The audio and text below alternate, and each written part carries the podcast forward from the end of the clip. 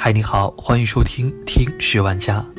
今天和你分享的文章来自公众号遇见小蜜，题目是“翟天临事件”，我们更应该学习网友顺藤摸瓜的能力。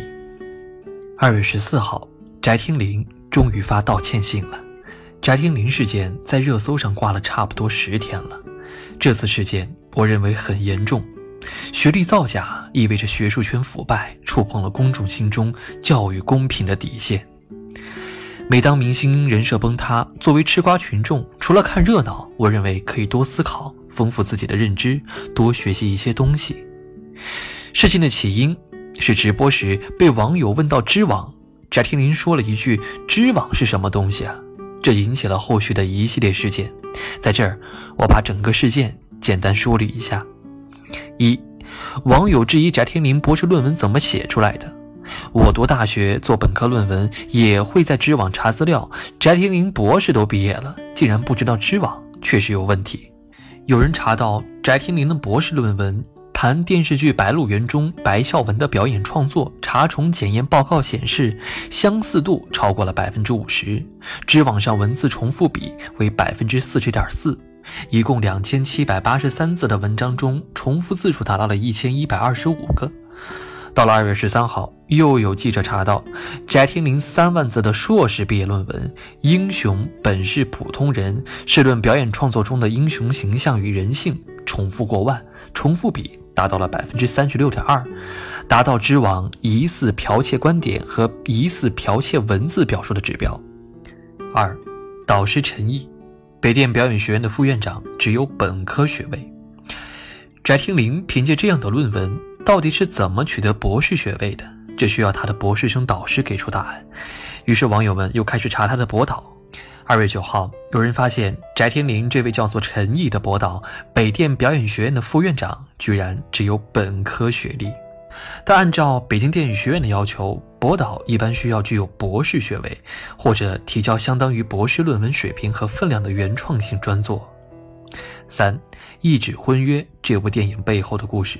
拔出萝卜带出泥，恰巧的是，网友们又发现，在二零一八年的六月上映的电影《一纸婚约》的导演正是北电表演学院的现任院长张辉，他娶了比自己小二十四岁的学生刘希阳，而刘希阳正是这部电影的女主角，张一山、杨紫、关晓彤都甘当绿叶，衬托女主角。电影上映首日票房仅为二十六点一万元。豆瓣评分三点零，而这部片子的投资方正是北京电影学院，相当于公款捧自己的老婆了。翟天临能取得博士学位，是不是和北电的内部的腐败有关系呢？四，翟天临高考成绩只有三百四十八分，并没有超过一本线。有人调侃说，这次事件是一根藤上七个瓜。随着网友们深扒下去，翟天临的过往言论也被扒了出来。他曾说自己的高考成绩超过了一本线，实际却仅仅只有三百四十八分，其中数学只考了十九分。相比他的博士论文，这一点就是吹牛层面的了。随着翟天临学霸人设的崩塌，演艺圈的其他明星也受到了一番考验。有人扒出了明星学霸人设的鼻祖范玮琪。他在采访中提到自己是哈佛毕业的，说自己大二费力转学到哈佛，但其实他读的是哈佛延伸教育学院。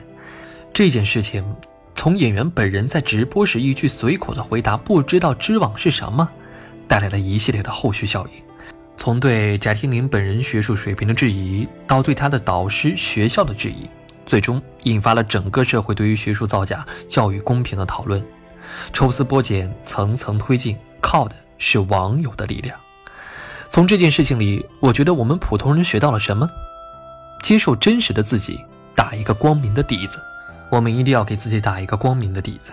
不管是明星还是普通人，个人品牌塑造稍微美化一些可以，但前提一定要根据自己的实际情况，一定要真实，要不然早晚一天会被打脸。我们要接受真实的自己，发自内心的去欣赏。而不要过于自卑，真实是一种力量，是我一直坚持的。近一年多，我写文很少有人拿出身、外表、学历等问题攻击我了，而2016年和2017年有很多。我记得自己还以这为基础写过几篇文章。我们一定要相信真实，才能让你走得更远、更自在一些。学习网友顺藤摸瓜的能力，学会识人。我认为应该学习网友顺藤摸瓜的能力，也就是在信息爆炸的时代，搜集和整理信息的能力，这非常的重要，这让你做事起到事半功倍的作用。我是一个很容易信任别人的人，基本上别人说什么我就信什么，心态很开放。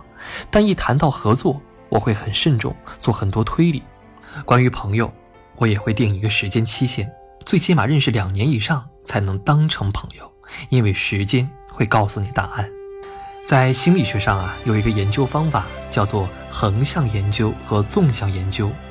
通俗点来讲，比如研究人零到十八岁各个阶段的变化，横向研究就是找出不同年龄阶段的人做研究，纵向研究就是同一个人从零到十八岁的变化。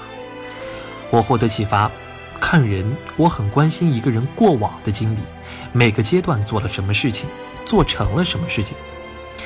就像大家会看翟天临每年干什么事儿，读书时间和拍剧、参加综艺的时间是重合的。读博的人都知道博士论文有多难，他显然靠自己不可能完成这件事情。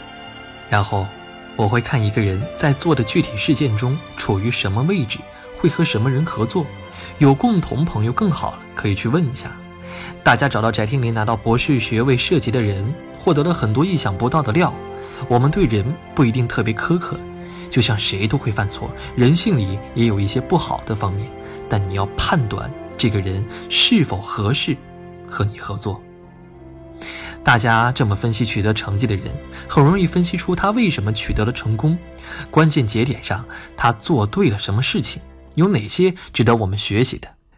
在我们人生的很多选择中，拿出网友这样顺藤摸瓜的能力，真的会少走很多的弯路哦。好了，这就是今天的节目，感谢您的收听，我们下期再见。